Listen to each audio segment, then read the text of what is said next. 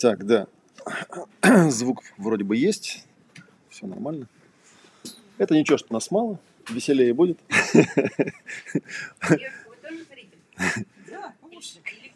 Конечно. Мы, мы тут все зрители. Мы будем зрить сегодня сами себя.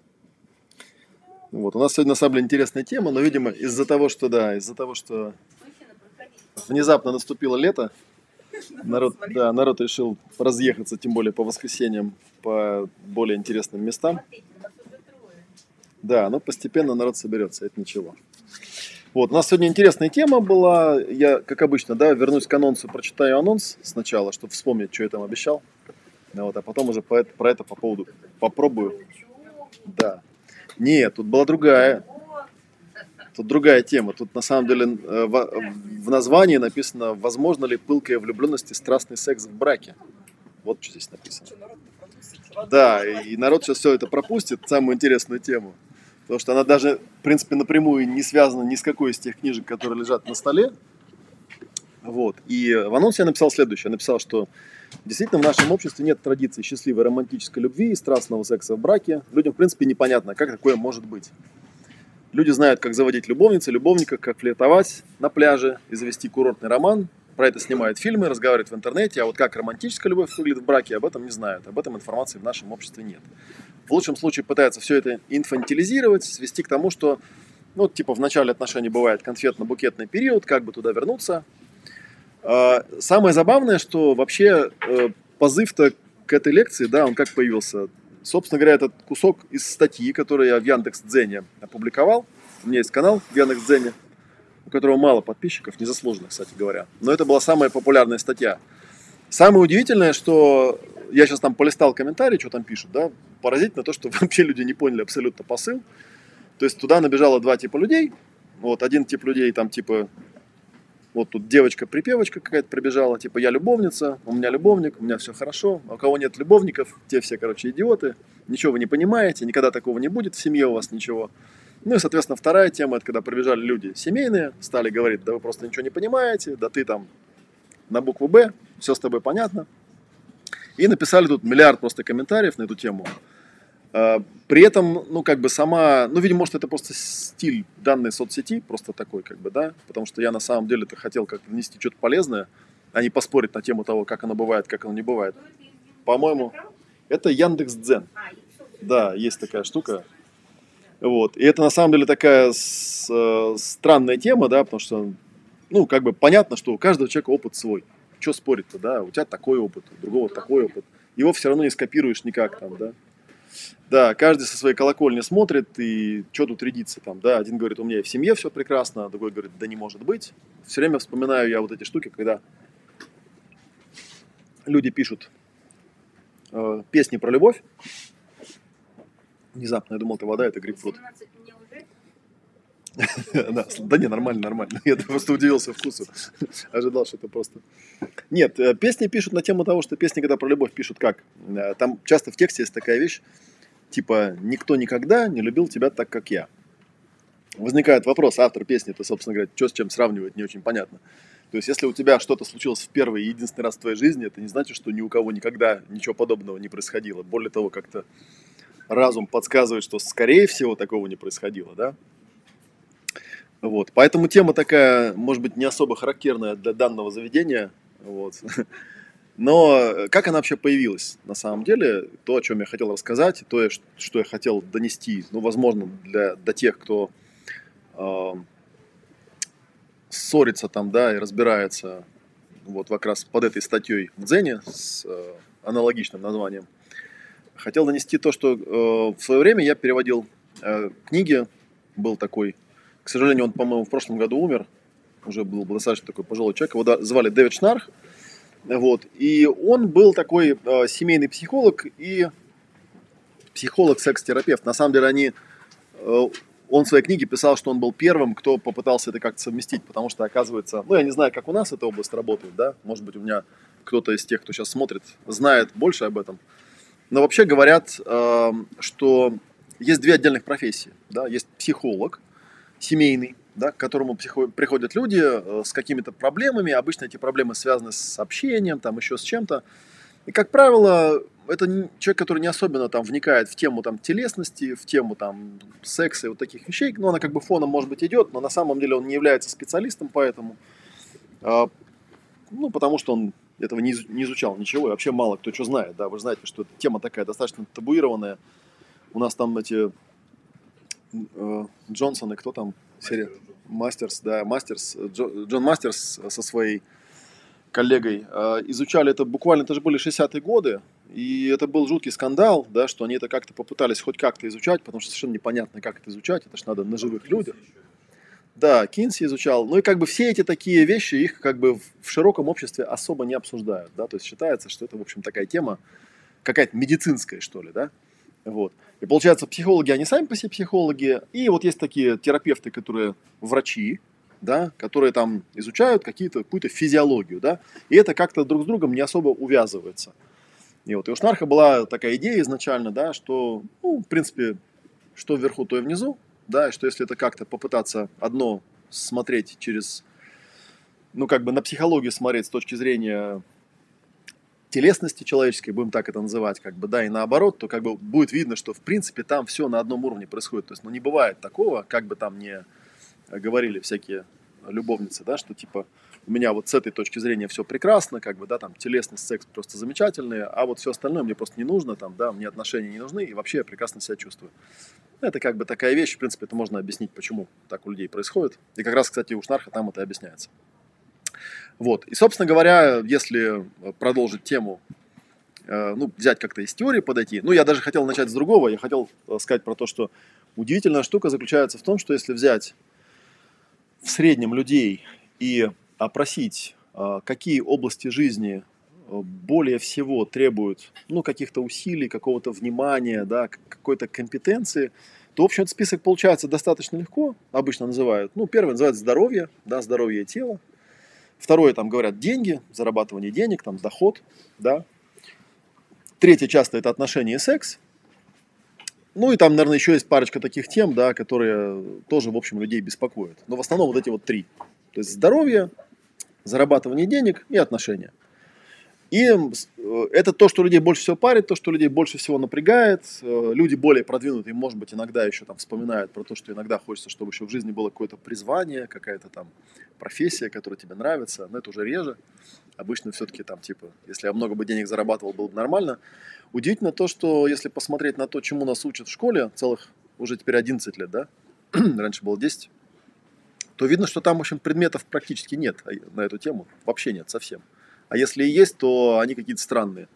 В мое время был какой-то дурацкий предмет под названием «Этика и что-то там семейной жизни». Этика и психология семейной жизни, да. Читала предмет очень странная такая учительница. Очень сильно было по ней видно, что плохо у нее все с семейной жизнью.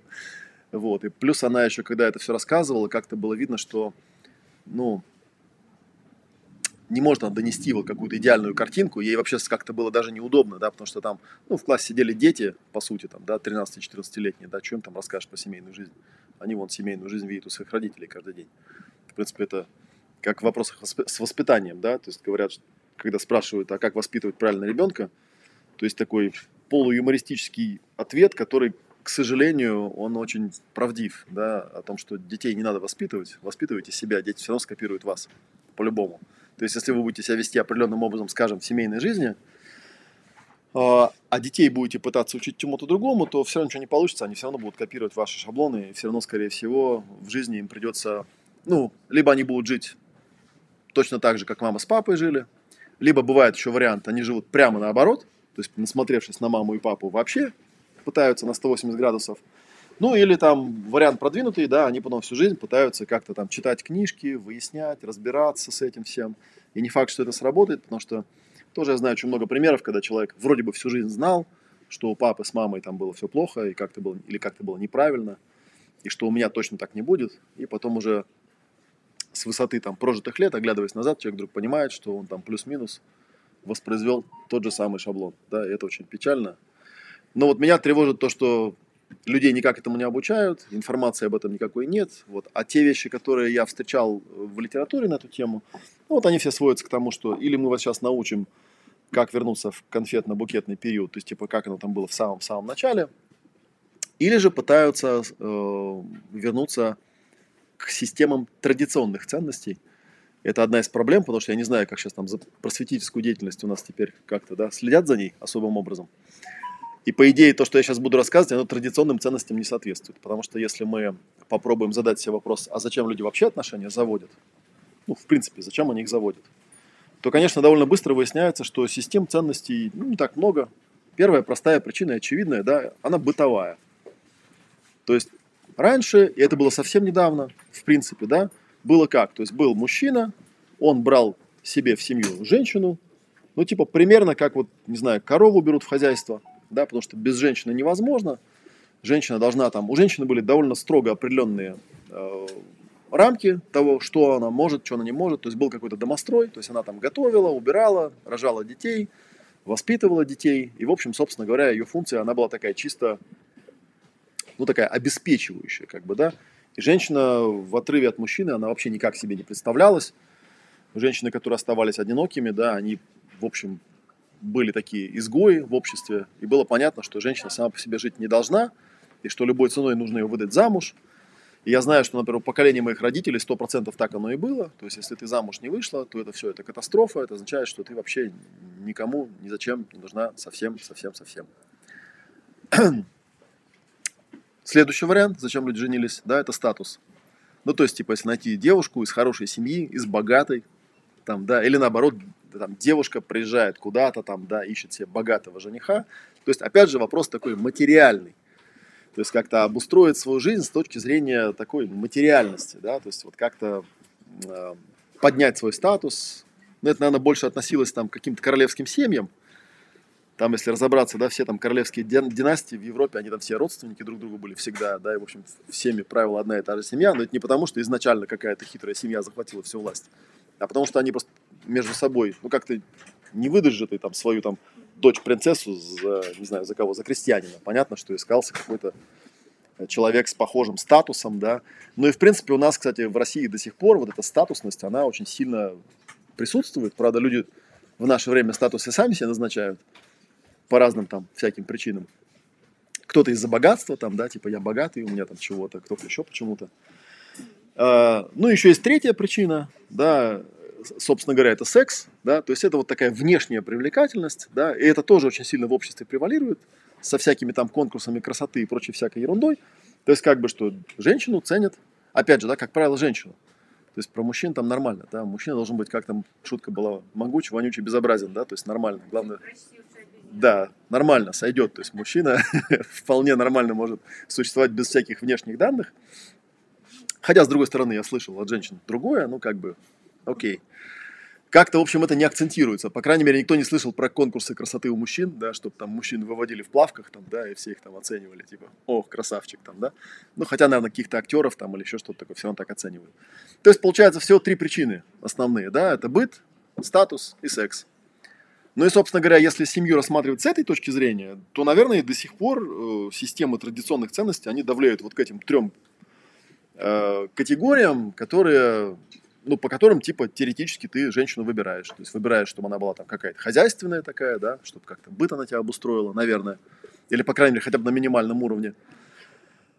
Вот. Хотя тут мы приходим в 21 век и вдруг понимаем, а есть же Яндекс Лавка, есть доставка, да, есть всякие клинеры там и так далее. И самое удивительное, что э, если так вот сесть спокойно и посчитать, то выясняется, что все это, в общем, намного дешевле, чем напрягать свою любимую женщину – да, там, не знаю, мойкой полов, там, драянием окон там и так далее, да проще просто заплатить, придут люди профессиональные, они это все сделают за полчаса, вообще без всяких проблем абсолютных. То же самое, в принципе, ну окей, там, может быть, иногда приятно, чтобы она что-нибудь вкусненькое приготовила.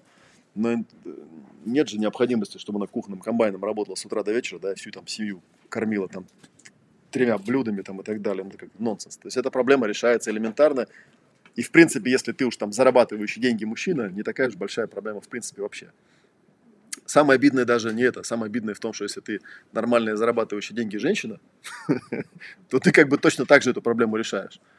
Потому что, ну да, есть люди, которым нравится готовить. Ну, флаг в руки. А есть люди, которые готовить не любят. Да? Сейчас в Москве без проблем можно сделать так, чтобы совершенно небольшие деньги расходуя, не заниматься готовкой, да, просто питаться вполне нормально, вполне прилично, без всяких там этих, без всяких проблем. То есть быт как-то отпадает.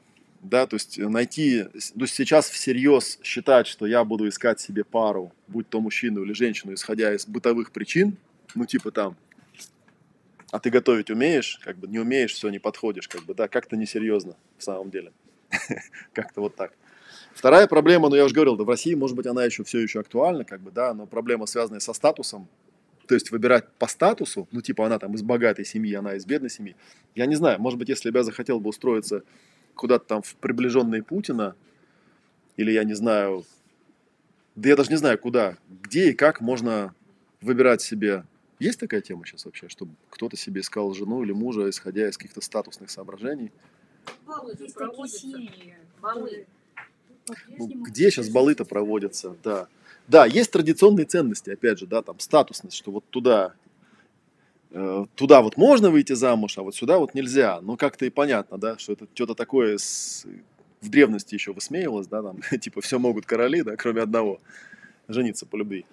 Вроде сейчас тоже такого не стоит. То есть трудно себе представить, мне кажется, вообще нормального, современного, развитого, образованного человека, который бы пошел куда-то там в семью, не ну, как сказать, не потому, что его потянуло там, да, по каким-то своим вот соображениям человеческим, да, а потому что, ну, типа, вот он мне по статусу подходит, а то, что он там человек неинтересный или противный или что-то еще, типа, да ладно, как-нибудь уж там стерпится, смирится, да, такого как бы тоже не бывает. То есть статус тоже как-то пролетает. Вот, ну и последний это секс. Тут тоже выясняется, да, что с начала 60-х годов, там, да, и сейчас, там, да, как-то уже совсем выветрилась эта тема, да, что там до свадьбы, ни-ни там и так далее, и так далее. То есть сексом как-то много проще все у всех стало. Вот, и как-то реально думать, что я сейчас тут себе... Да вообще как-то даже странно, да, то есть, типа, я, значит, получается, с кем-то сойдусь, чтобы, чтобы что? Чтобы у нас был секс регулярный, да? Ну, собственно говоря, даже эту статью прочитать в комментариях этих товарищей, там как раз про это и говорят, мол, типа, что ну, типа, проблема-то какая в браке, да? Проблема в браке в том, что люди сошлись, пожили какое-то время, потом они как-то поостыли, элемент новизны как-то прошел, ну и типа и все, да, то есть и типа, и некоторые даже там доходят до того, что говорят, ну нет, ну там дальше же начинает как бы тянуть налево, потому что там же типа все интересненько, а тут уже все понятненько. Это тоже какая-то такая тема, на самом деле, странноватая, по большому счету. Потому что если ты настолько животное, да, ну тогда вообще непонятно, зачем тебе отношения, как бы, да, то есть если ты действительно человек, э, сейчас я как бы понял, да, что, наверное, те люди, которые как-то придерживаются какой-то свободной морали, наверное, могут в этом месте почувствовать себя оскорбленными, типа традиционные ценности им навязывают. Я не про это говорю. Я говорю про то, что никто не стал бы, никто в наше время не станет заводить отношения просто из-за секса. Просто потому, что вот тут у меня был секс, типа, и типа все, значит, типа у нас какие-то есть отношения. То есть, короче, все эти три темы отпадают.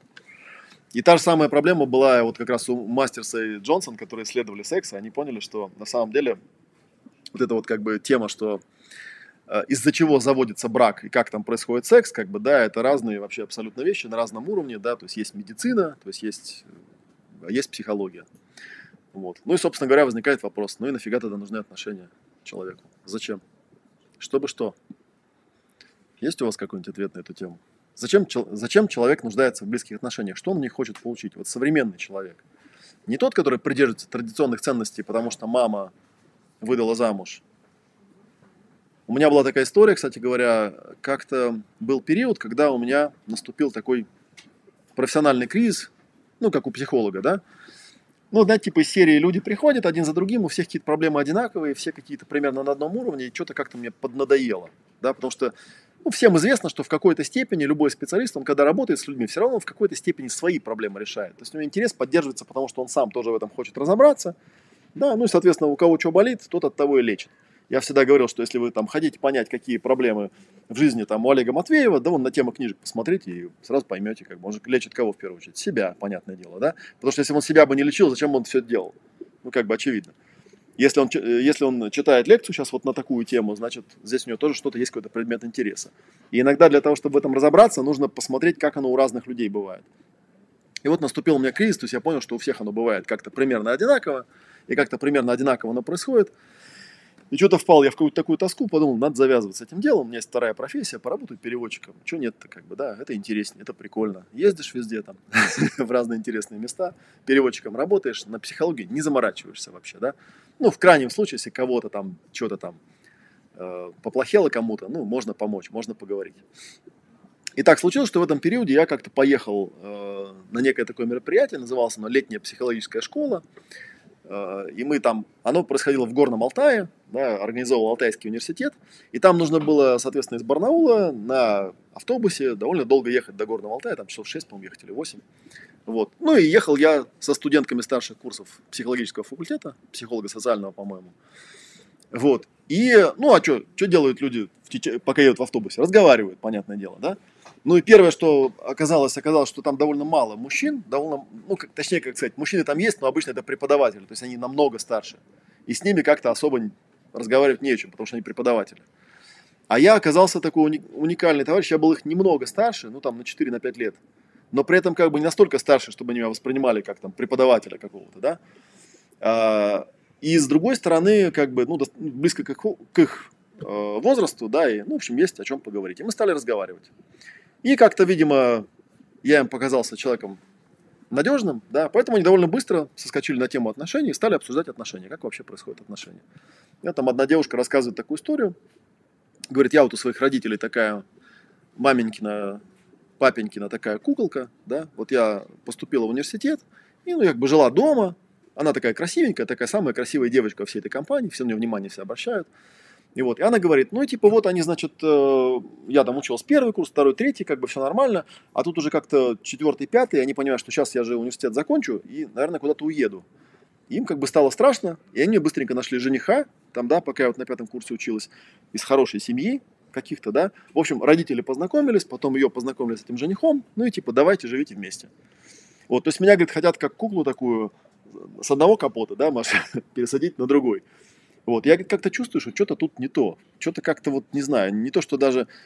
Э, не то, что даже мне там сильно не нравится, да, хотя он ей не очень нравился, этот парень, да, в этом тоже была проблема. И вот он мне там рассказывает, рассказывает, рассказывает, как бы, да, и типа спрашивает, а вот как бы ты бы поступил бы на моем месте? Вот, а я что-то пока ее слушал, тоже так проникся, думаю, ну я тоже такой был из серии «Маменькин сынок», там, да, только, правда, я в 17 лет уехал от мамы, да, и потом уже постфактум я понял, как так счастливо в моей жизни вышло, что я от мамы уехал. То есть не то, что мы там мама сильно плохая была или что-то такое. Просто действительно в какой-то момент нужно начинать жить самому отдельно, чтобы как-то хотя бы понять, как там правильно себе, не знаю, жизнь обустраивать. А у меня так просто случайно получилось, потому что школу я заканчивал в Вильнюсе, в Литве. Ну и как-то я не захотел в Литве оставаться, я понял, надо куда-то в Россию уезжать. Я уехал в Ленинград. Ну, а родители остались в Литве. Ну и так получилось, что я уехал, а 12 дней в тот же год. Вот, и у меня родители за границей оказались. И поэтому как-то я понял, что особо рассчитывать не на кого. Вы же помните, там 90-е годы, там денег ни у кого не было, да, тоже они мне никак помогать в какой-то момент не смогли, да, и поэтому я остался сам по себе. И, конечно, я там какое-то время достаточно сильно мучился, потому что, во-первых, мне было непривычно жить с, самому по себе, как-то себя обеспечивать, там, зарабатывать деньги. Ну, как-то я, в общем, это вырулил. И потом уже годы спустя, оглядываясь назад, понял, как мне повезло, случайно. Потому что если бы, если бы реально как-то так сложилось бы, чтобы я не мог куда-то никуда уехать, то я бы, наверное, так бы до сих пор бы у мамы и жил, мне кажется. То есть я особо себе не льщу в этом плане. Как бы, скорее всего, так бы жил бы с мамой. Ну, я этой девочке говорю, слушай, я не знаю, я на твоем месте бы, э, ну, как бы поступил. А, и что-то, пока я это рассказывал, я ей говорю, знаешь, я тут интересную такую штуку недавно обнаружил. Я изучал иностранный язык, я изучал немецкий язык. И там был такой курс, э, типа интервью с носителями языка. То есть там просто здесь его в Москве записывали, то есть находили каких-то немцев, австрийцев, ну, то есть носителей немецкого языка, и просто их там, ну, про жизнь с ними разговаривали. Такие достаточно стандартные вопросы, там, типа, что как. И вот, и я его слушал ради немецкого языка. Но прикол был в том, что это были молодые студенты, то есть там 20 плюс-минус, там 25 лет, что-то такое. И вдруг я заметил, что они почти все рассказывают одну и ту же историю. То есть они рассказывают, что у них как-то так принято, что если человек школу закончил, он должен собрать свои манатки и куда-то ехать. Да, причем там одна девочка из Австрии рассказывает, что вот у нас там Австрия, это она, в принципе, маленькая страна, как бы, да, там особо никуда не уедешь, так-то по большому счету. Но как-то так принято, что если ты после школы остаешься там у мамы с папой, то как-то что-то с тобой не то. Что-то с головой как бы не совсем хорошо, как бы, да. Поэтому у нас типа принято, что если живешь ты в Вене, да, то значит, ну, значит ты поступаешь в университет куда-нибудь в Линц, хоть там по нашим российским понятием это вот тут за углом, как бы, да, но тем не менее. Ты уезжаешь, то есть живешь там, снимаешь квартиру или там живешь в общежитии, то есть живешь сам по себе. Вот, как-то отдельно совершенно, да. я потом вспомнил, что даже был такой момент, ну как бы поскольку я, работая переводчиком, много общался с иностранцами, много общался с русскими, что у русских очень часто было такое впечатление, говорят, иностранцы такие странные, у них как бы семьи нету, ты знаешь. Вот у них дети как-то, они уехали от родителей, ну и типа и все. То есть у нас же как, у нас там бабушка, мама, да, тут, значит, дочка, тут еще внучки там, да, это все как-то живет вот так, как бы, да. То есть там, типа, соответственно, там э, зять, он там, значит, с тещей что-то разбирается постоянно, как бы, да, то есть невестка со свекровью, потому что это все одна большая банда какая-то, нифига непонятно, где чья территория, живут они в каком-нибудь бабушкином доме, и вот, и все это, в общем, совершенно непонятно. Вот, и потом понятно, что когда эта бабушка умирает, это жуткая трагедия, потому что ну, это же просто капец, если она умерла, потому что это же там она, вся семья на ней держалась там и так далее. То есть очень такая, ну, как Шнар бы сказал, низкая дифференциация, да, то есть очень вот это слияние такое сильное присутствует. А у людей за границей действительно, они психологически совсем по-другому себе это представляют. То есть, во-первых, как бы все понимают, что да, действительно есть такая очень сильная привычка оставаться у родителей, но если ты при, при них останешься, то, в принципе, психологическое созревание не наступит никогда. То есть нужно как-то отделяться. А если ты отделяешься, соответственно, у тебя, ну, во-первых, ты сначала закрываешь себе все эти вопросы, связанные с бытом, со статусом и сексом как-то, да, потому что мама тут советов давать не может никак. Вот, и во-вторых, у тебя, наверное, в какой-то момент возникает вопрос, а, а что делать с отношениями, нужны ли эти отношения? Да, и нужно ли там дальше продолжать традиции, традиционные всякие ценности. Вот что-то вот такое. Ну и, собственно говоря, про эту историю. Я это, что-то вспомнил про это, я вот этой девочке рассказываю, что говорю, знаешь, я бы на твоем месте, ну, там из Барнаула куда можно, в Новосибирск, например, уехать. То есть я бы на твоем месте как бы нашел какую-нибудь там, ну, по профилю работу, просто переехал бы, ну, просто вот ради интереса пожил бы пару лет, просто вообще отдельно, совсем, чтобы как-то для себя понять, кто я, где я, что я хочу, без относительно к желаниям своих родителей. А родители у нее тоже такие были, ну, достаточно образованные, интересные люди, а это тоже для некоторых людей большая проблема, потому что, ладно, когда у тебя родители какие-то работяги, да, типа, чего они меня научат, как бы, да, все, собрался, уехал. Вот, а когда у тебя родители такие сами достаточно толковые взрослые люди, тут, с одной стороны, хорошо, то есть они тебя чему-то научат, с другой стороны, плохо, потому что они, типа, ты будешь врачом, Олег, тебе нужно стать врачом, поступай в медицинский, как бы, да, не хочу быть врачом. Нет, вот мы тут посмотрели, да, что нам врач нужен, как бы, давай. И вот, ну и в принципе, что-то сильно будешь с ними бороться, скорее всего, нет. Скажешь, ну ладно, хорошо, буду врачом, да, и пойдешь. А потом где-нибудь там на третьем курсе поймешь, что вообще не врачом ты хотел быть, там, а актером, я не знаю, еще кем-нибудь, как бы, то есть не твоя тема вообще абсолютно. И что делать? Маму, а ты живешь там у мамы с папой, к примеру, да? И тут как бы начинаются вот какие-то тетерки непонятные, то есть вот такое. Ну, в общем, я как бы, я, я эту всю тему ей э, рассказываю, она говорит, ну да, да. И, в общем, пока мы доехали до Горного Алтая, она говорит, все, спасибо, ты меня прям это просветлил, я все поняла, я для себя, кстати, пока доехал до Горного Алтая, понял, что у меня кризис как-то закончился. То есть я вдруг понял, что я такой интересный человек. То есть со мной можно разговаривать, то есть мне люди доверяют. Я к ним достаточно близок по, ну, по реальности, по психологии. То есть они готовы со мной общаться о тех вещах, о которых они... Ну как, я потом смотрел на этих девчонок, думал, ну да, то есть если мы говорим там про, ну вот про эти вот темы, там, да, там про отношения, там, быт, статус и секс, но как-то с парнями, со своими сверстниками, они же не могут про это рассказывать, ну, потому что разговаривать, потому что если эта девочка подойдет и будет с парнем, ну, как с другом разговаривать, он начнет, ну, он смущается, потому что он ее тоже воспринимает как кандидатку, возможно, да, ему просто тяжело быть беспристрастным. Вот. А к родителям или к преподавателям тоже не пойдешь, потому что у них там, во-первых, это другое совершенно поколение, да, у них там другие совершенно темы. То есть они могут вот так сесть на поезд, приехать без предупреждения. Просто так взяли и приехали, ничего не сказали. У меня есть такая кармическая какая-то непонятная тема, то есть э, родственники или даже не родственники, да, просто берут и приезжают. То есть просто однажды утром тебе звонят в дверь, мы к вам приехали в гости, здравствуйте, как бы, да. И ты вроде не ждал, и понимаешь, что ну вот как-то у человека так в голове это прописано, что он считает, что это нормально, потому что ну, у них в деревне так делают, как бы, да. Захотел пойти в гости. Я в детстве тоже так делал. Захотел ну, пойти к брату двоюродному в гости, ну, взял да пошел. Ну, самое страшное, пришел, там никого нету, как бы, да, ну, нету, нет, развернулся, пошел. Но обычно кто-нибудь есть. И никто меня не выгоняет, никто не удивляется, что я пришел там посреди дня, непонятно, непонятно по какому поводу, потому что телефонов ни у кого не было, э, в Телеграм не напишешь, как бы, да, не позвонишь, взял, да и приехал. Ну, они до сих пор так же делают, то есть нормально. Огорчение, ну, у этой истории есть, на самом деле, завершение, потому что съездив в Горный Алтай, я подумал, это прикольно, я хочу сюда ездить, наверное, регулярно, и на следующий год я тоже приехал, а, ну, примерно та же была тусовка, но вот этой девушки уже в тусовке не было. Но были какие-то ее подружки, я у них спросил, типа, а куда там Женя подевалась? Они говорят, так она это, роди... родила тут на днях. Я говорю, а за кого замуж ты вышла? Ну, вот за этого парня, помнишь, я тебе рассказывал, там, родители ей там жениха нашли. Я говорю, «А, понятно. Ну, то есть все как бы.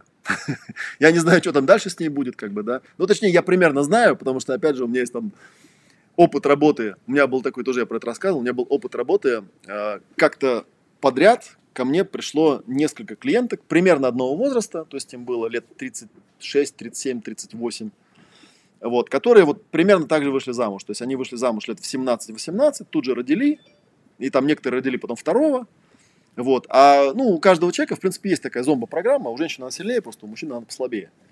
Это типа выйди замуж и роди. Ну, типа вот такая фигня. Она, кстати, сейчас ее тоже постоянно продавливают. И там получается какая вещь, что человек, ну, 18 лет, что там человек соображает-то? Не особо он соображает, как бы, да. А потом дети повзрослели, то есть вот у этих дам, у них уже дети были взрослые, то есть лет там 16, 17, там, ну иногда там второй ребенок чуть помладше, но тоже такой не маленький, 14. И тут как бы зомбо-программа выключается у человека, и она такая смотрит на календарь, понимает, что ей уже там под 40, а типа она думает, а что я в жизни-то сделала вообще? Что у меня вот происходило, как бы ничего не происходило, как бы, да, и тут включается, как бы, ну, то есть тут догоняет психология уже, типа, опа, типа, здрасте, приехали, как бы, да, то есть еще, ну, там, в принципе, по нашим меркам это мало, ну, молодая женщина вполне себе, как бы, да, то есть она еще там вполне себе может реализоваться и даже может там новую профессию какую-то освоить.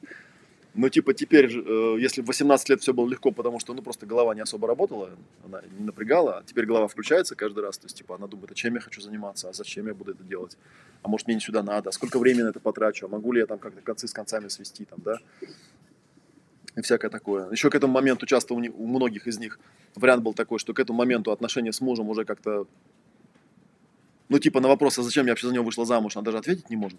Ну, типа, не знаю, как-то. На момент, когда встретились, как-то нормально вроде было. Я думала, ну, примерно, наверное, вот я представляю, примерно, как я себе думал. Я когда в университет поступал, э, еще в Советском Союзе это как бы было, я думал, как? Ну, типа, я, конечно, не знаю, что там дальше-то будет, но примерно понятно. Поступлю в университет, закончу, буду ученым. Вот, ученые занимаются наукой, вот. Я даже там посчитал, во сколько лет я буду, думаю, так, значит, там сначала стану я там кандидатом наук, потом кем-то там, да, доктором, наверное. И у меня так более-менее примерно все это представлялось, вот как это происходит. В реальности у меня была нулевая, потому что у меня из ученых, у меня разве что тетка была, но я никогда с ней об этом не разговаривал, что она там, чем она там занимается, какой она там наукой занимается, она химиком была. Вот, и в общем, как бы очень быстро меня реальность пообломала, то есть я понял, что ученым я быть не могу и не хочу и вообще как бы непонятно, куда это все приведет, да, ну как-то вот так. И примерно та же самая штука, я думаю, происходит у людей, когда они там женятся или замуж выходят. У меня, кстати, были такие одноклассники, которые там в 18-19 лет тоже женились, студенческие семьи такие, да, то есть, что женились? Ну, что женились? Наверное, по трем первым причинам. Потому что быт, потому что секс, потому что статус. А как бы что, все остальное как бы непонятно зачем. И все как бы поразваливалось потом, как правило, да. Ну или не поразваливалось, но потом этот человек в какое-то время какой-то момент, когда ему 30 плюс уже, да, приходит уже к психологу и говорит, что-то я тут не очень понимаю, зачем все это нужно. Вот, и, собственно говоря, мы, э, ну, если мы вернемся к теме лекции, да, я уже 40 минут разговаривал. Но сегодня, на самом деле, практики я не планировал, да, я просто хотел сказать, что э, понятно, что и я тоже, первая моя семья, она примерно так, так же и возникла. То есть я не знаю, зачем я с этим человеком сошелся, как-то так получилось. Более того, потом уже обратным умом, когда я вспоминал, как наши отношения как бы появились, проявились и закрепились, я вспомнил, что у нас был эпизод, когда мы только-только начали встречаться, наверное, месяца два только было нашим отношениям, мы однажды просто капитально поругались, прям глобально поругались, и как-то так сильно поругались, что вот сели и решили серьезно друг с другом поговорить. Ну, как бы о жизни, о целях в этой жизни, куда все это идет, чего в жизни хочется – ну, вот на том уровне, на котором там человек в 20 лет вообще может что-то вообще соображать, как бы, да, в 20 там с чем-то лет. Вот, и, в общем, мы разговаривали там чуть ли не до утра, и к утру мы отчетливо поняли, что мы абсолютно не подходящие друг другу люди, ни по каким системам ценностей, то есть вообще, от слова совсем. То есть все, что мы в жизни собираемся делать, оно вообще никак не пересекается. Вообще никак, совсем. Семь лет после этого мы прожили вместе. И потом, оглядываясь уже назад, как бы я понял, ну, когда меня уже спрашивали, когда мы разошлись, я спрашивался, зачем, как эти семь лет-то у меня получились. Ну, как-то вот так, как-то так получились. Как-то быть статус и секс, он как-то вот все это замыливал, да. Плюс еще была какая-то работа, были какие-то проблемы там жизненные, да, и как-то оно все фоново, фоново, фоново как-то держалось. И это означает, что, в принципе, на свете, начнем с того, что на свете вообще очень мало людей, которые отношения свои создают осознанно. И в этом плане нет э, никакого закона, то есть нет... Э... Я, кстати, помню, что прямо здесь, я даже на, на эту тему уже лекции какую-то читал, я там рассказывал, да, что самое главное, по сути, это некая осознанность, то есть это ты себе должен задать вопрос, а зачем мне эти отношения? И самое ужасное, это осознать, что на него нет никакого правильного ответа. То есть нет никакой книжки, где правильно написано, типа, надо быть ведической женщиной. Ну, в ведические времена, может быть, и надо было быть ведической женщиной. Да? Опять же, не потому, что это правильно, а потому, что так в обществе было принято и так было комфортно. Потому что в те времена, если тебя бы выгнали бы в лес, то, в общем, как бы и все. Да, поэтому хочешь, не хочешь, надо быть. Вот, и те там, что тебя могли в школе, чему тебя могли в школе научить? Тебя в школе могли научить, ну, или не в школе, я не знаю, как это называлось, место, где учили, да, тебя могли просто научить, э, как правильно соблюдать вот эти все правила, да, а будут ли эти правила делать тебя счастливой? Ну, может, будут, может, не будут, как бы, да. Если тебе нужен будет статус и секс, то, наверное, норм, как бы, прокатит, все хорошо.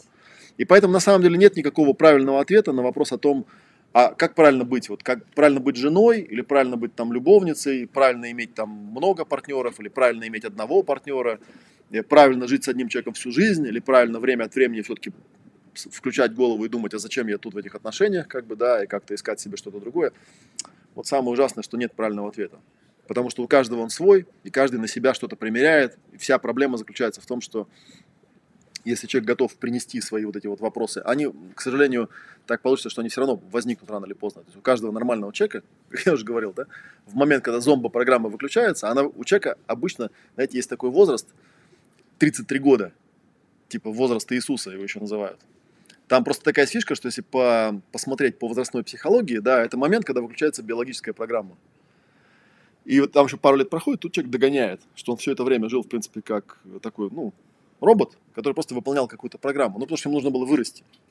Это, кстати, известная тема, что у человека мозги созревают годам к 35 по-настоящему. То есть до этого момента, что бы он там тебе не рассказывал, каким бы он ни был там гением там, и так далее, это все пока еще процесс взросления. А в 35 он переходит вот к этому моменту, когда он вдруг понимает, что ну типа я это я. Ну некоторые никогда не понимают, но это как бы они не ходят на такие лекции и ставят под такими видео дизлайки, как правило, да, и говорят, что вы чушь несете. И тут как бы вот весь ужас этой ситуации обнаруживается, что мне, блин, 35, я молодой, полный сил человек, а что делать в этой жизни, я не знаю от слова совсем вообще ничего, как бы, да, и типа вываливаюсь. Ну и, собственно говоря, если вернуться к этой теме, да, к теме, вообще на самом деле для того, чтобы эту тему понять, еще раз я повторю, есть э, человек по имени Дэвид Шнарх. Я там под видео поставил ссылку на книжки, которые есть на русском языке. Я их в свое время перевел две. Как получилось с этими книжками? С этими книжками получилось достаточно просто, что когда вот как раз я с первой своей женой разошелся, я впал в кризис в очередной. И кризис это был такой достаточно неприятный, то есть я огорчен был не тем, что мы расстались, потому что, ну, и этим тоже, конечно, но не так глобально, потому что, ну, все-таки ты поним, я понял для себя, что, окей, мы с, ним, с ней там жили вместе, мы друг другу не подходили, мы там что-то понаворотили друг с другом, как бы, да, ну, как- как-то, слава богу, так жизнь наша устроена была, что разойтись было не так сложно, и мы разошлись. Вот, и проблема в том, что я подумал, что, ну, как-то отношений там мне хочется, а, ну, по, по всем причинам, включая и в том числе и быт, и статус, и секс, в том числе, как бы, да, но как их правильно строить, я не знаю. И как бы я очень с большой степенью вероятности предполагаю, что из своего круга знакомых, если бы я там кого-то выбрал и затеял бы отношения, то, скорее всего, они пришли бы туда же, и что-то меня это прям адски, адски прямо огорчило.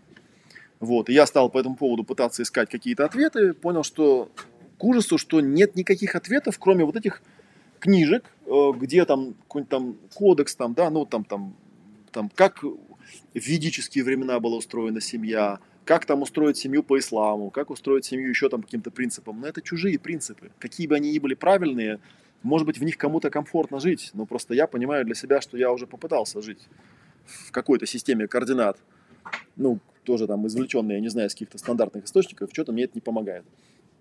И у меня была одна знакомая американка, э, которая однажды, выслушав мое блеяние на эту тему, что типа, блин, короче, как было я не хочу, а как по-другому не знаю. Она мне говорит, есть такой Дэвид Шнарх, он книжку про это написал, тебе будет очень полезно ее прочитать.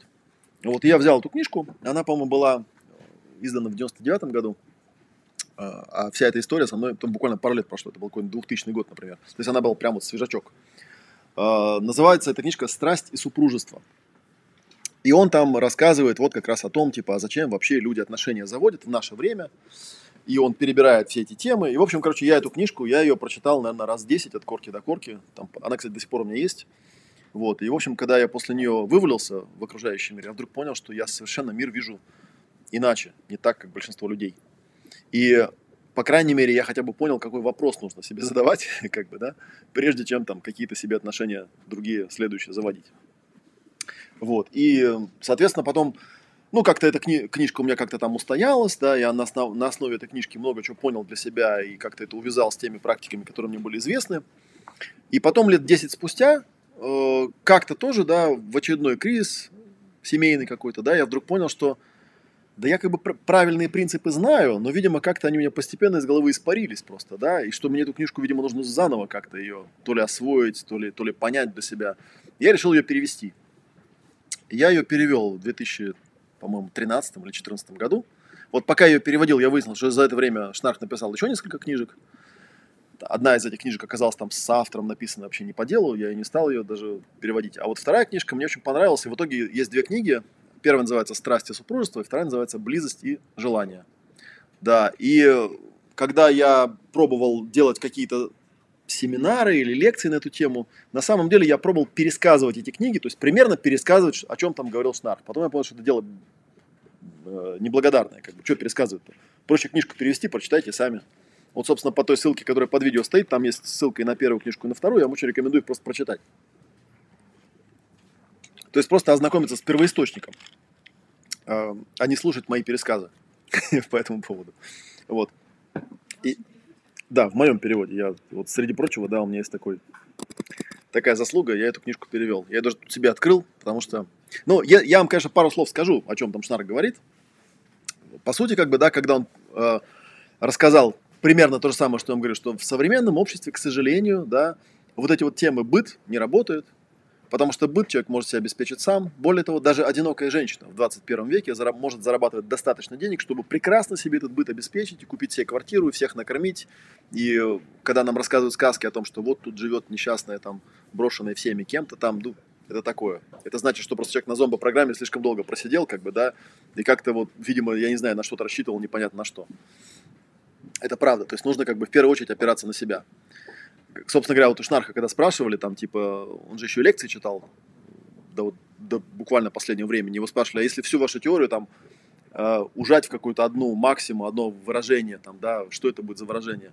Он говорит, да оно очень простое, держитесь за себя. Держитесь за себя. И все. Как бы если вы будете держаться за себя, вы найдете себе человека, с которым вам будет интересно развиваться, в том числе в отношениях. Ну, то есть с бытом мы поняли, да, со статусом тоже как-то пролетает, с сексом тоже как-то, видите.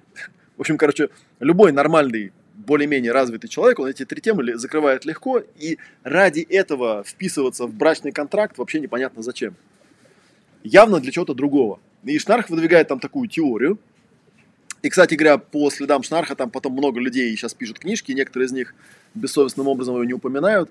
Я, в частности, когда я книжку переводил, я устроил такой э, момент, когда я понял, что надо ее перевести, у меня был момент, связанный такой с монетизацией. Я думаю, а как же так организовать, чтобы ну, книжку перевести это большое дело. Это там 2-3 месяца такой достаточно кропотливой работы с утра до вечера. Ну и как-то я себе в том графике, в котором я жил, я эти три месяца найти не мог, потому что у меня были клиенты, у меня была другая работа там, и, и вообще как бы деньги нужно было зарабатывать.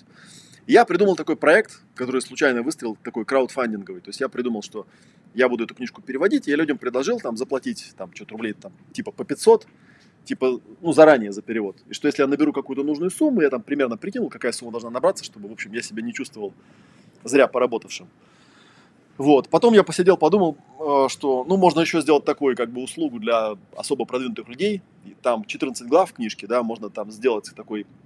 Я так подумал, что примерно одну главу в неделю я буду переводить, и можно сделать такой, как бы, ну, некий по каждой главе, я ее там выкладывал на сайте, ее можно обсуждать, задавать всякие вопросы, и можно делать какую-то там встречу где мы их тогда делали, не помню, в Гугле, наверное, в Хэнгауте в каком-нибудь. Ну и типа обсуждать, я там буду отвечать на вопросы, рассказывать, что я там, я психолог профессиональный, то есть я могу еще рассказать свое мнение, как с этим работать, потому что книжка это книжка, а практика это практика, это разные вещи. Вот, и тоже придумал какой-то тариф, вот, и потом еще какой-то у меня был третий тариф, я уж не помню, что-то еще там было. Вот. И, короче говоря, начал я ее переводить, и в итоге там большая такая тусовка образовалась, куча людей. Я думаю, что эту книжку не одна тысяча людей прочитала. Я думаю, что ну, тысяч 10-15 ее точно прочитали. И, и кто-то мне там подбросил идею, что, а, типа, а что бы ее не издать, просто не взять и издать. Ну, издание книжки, я не издательство книжное, да, поэтому я стал искать какое-то издательство. И, в частности, в какой-то момент кто-то мне подкинул идею эм, отправить эту книжку, этот перевод уже готовый издательство «Миф». Есть такое издательство, оно вроде такие прогрессивные книжки издает. И у них есть формочка, порекомендуйте нам какую-нибудь книжку. Я говорю, короче, ребята, все туда бежим и рекомендуем эту книжку. Пускай они ее издадут. Как бы издадут, пускай ее читают там и так далее. Книжку они не издали в итоге, а издали какую-то другую книжку. Есть, она может даже есть в этом магазине, называется «Размножение в неволе». Написанная какой-то тетенькой американской, которая сто процентов просто сплагиатировала Шнарха и написала более попсовую такую версию, в принципе, обо всем том же. Шнарха, когда я переводил, я понял, что Шнарх вообще, у него очень интересная предыстория в этой книжке. То есть он изначально написал очень толстый такой талмуд, где объяснил свой научный подход к терапии, то есть как он вообще работает с своими клиентами. Эта книжка вообще абсолютно нечитаемая, она с графиками какими-то, со ссылками, ну то есть прям научный труд, такая диссертация. Ну ее там издали каким-то небольшим тиражом, э, и потом он вдруг через какое-то время обнаружил, что есть куча людей, которые покупают и пытаются ее читать, хотя она абсолютно нечитаемая. И в конце концов к нему в общем, пришли, сказали, может, ты какую-нибудь попсовую версию напишешь этой книжки. Вот. А писатель он так себе. Вот когда книжку переводишь, очень четко видно, как она сшита белыми нитками. То есть там основное повествование, то есть там есть такие достаточно глубокие блоки теории, которые, ну, их, их надо читать там по пять раз, чтобы доперло, о чем он вообще говорит, которые разбавлены кейсами из жизни, то есть там семейные пары, с которыми он работал. Прям видно, как механически, что типа вот теория, вот пример, вот теория, вот пример. Прям видно, как редактор работал, прям ножницами склеивал. И вот. Но тем не менее книжка получилась интересная достаточно и понятная. И э, он потом даже выработал эту тему, он говорит, я понимаю, что теорию, которую я рассказываю, ее, наверное, там сходу вот так и в голову не уложишь. Там, потому что теория там, с одной стороны, достаточно простая, да, с другой стороны, все простое, оно, как, как правило, на практике самое сложное. Но я вам предлагаю такую, как бы, практикум такой. Каждый раз, когда вы читаете какую-то историю про семейную пару, она там в таком виде, ну, такого как сценария, да, театрального изложена. Вот попробуйте просто представить себя на месте этого человека, да, и прожить вместе с ним то, что там проговаривается. То есть смысл практикума в этой книжке в том, что ты эти кейсы прочитываешь, как бы представляя себя на месте этих людей. И тогда вы поймете, потом можете еще раз теорию прочитать, вы поймете, о чем я говорю. А теория там достаточно простая, заключается она в том, что ну, э, первую книжку он когда написал, она такая была больше философская, она больше была про дифференциацию, и вот про то, что люди, да, действительно умудряются каким-то образом, не держась за себя, растворяться в отношениях, и получается вот такая мне вот запомнилась там история, в самом начале книжки он рассказывает такую историю, что э, типа вот эта вот идея держаться за себя, да, и быть, быть дифференцированным, она к нему попала достаточно жестко в его реальность. Там история была такая, что э, когда он был студентом, он писал э, дипломную работу, и, ну, и, и дипломная работа была связана с неким исследованием. И когда он сделал это реальное исследование, оказалось, что результаты этого исследования, они не совпадают с той теорией, которую ну, поддерживал его научный руководитель. То есть они ее опровергают, эту теорию. Вот. И, ну, собственно, возник конфликт. То есть или подтасовать результаты так, чтобы эта теория подтвердилась, или пойти и, собственно, сказать ему, что, типа, ваша теория – это полная фигня, ну и тогда понятно, чем это все заканчивается. И он, соответственно, впал в конфликтное состояние, и он нам рассказывает, я пошел к своему другу, какому-то там известному тоже ученому, говорит, слушай, что мне делать? Потому что, как бы, если честно, как бы, да, действительно, я, то есть я и по его заданию сделал эксперимент и понял, что его теория не, не верна. Но я же не могу ему сказать, что, типа, там, короче, все, вся Библия нафиг, как бы, да. Что мне делать? И ему друг сказал, сделай то, что ты считаешь правильно. Он говорит, а как правильно? Он говорит, я не знаю. Говорит, у меня есть два варианта. Вариант номер один – пойти и сказать, что или вариант, ну, был вариант такой, что как бы, ну, окей, сделать, значит, вдох-выдох, попрощаться с этим научным руководителем и сделать другую дипломную работу, ну, которую как-то примут, потому что что делать-то мне? А он ему говорит, сделай так, как ты считаешь правильно. И вот он там, в итоге он сделал вторую дипломную работу, потому что он как бы понял, что идти на компромисс с совестью и как бы говорить, что да, там, типа, все правильно, подтасовывая результат, он не будет, он просто эту дипломную работу положил в ящик сделал другую дипломную работу. И для меня это говорит, было жестоким уроком. То есть я первый раз в жизни понял, что очень часто в жизни то, что ты хочешь, не совпадает с тем, что нужно другим людям. И как-то нужно это все разруливать. Да? И проблема в том, что то же самое происходит в отношениях. То есть, к сожалению, в отношениях всегда участвуют два отдельных человека. И, как правило, потребности этих людей не очень-то сильно совпадают да, в плане реализации. И тебе каким-то странным образом нужно научиться жить, быть самим собой, при этом сохраняя эти отношения, зная, что да, в этих отношениях, скорее всего, будет достаточно много конфликтных моментов, и с ними надо как-то жить.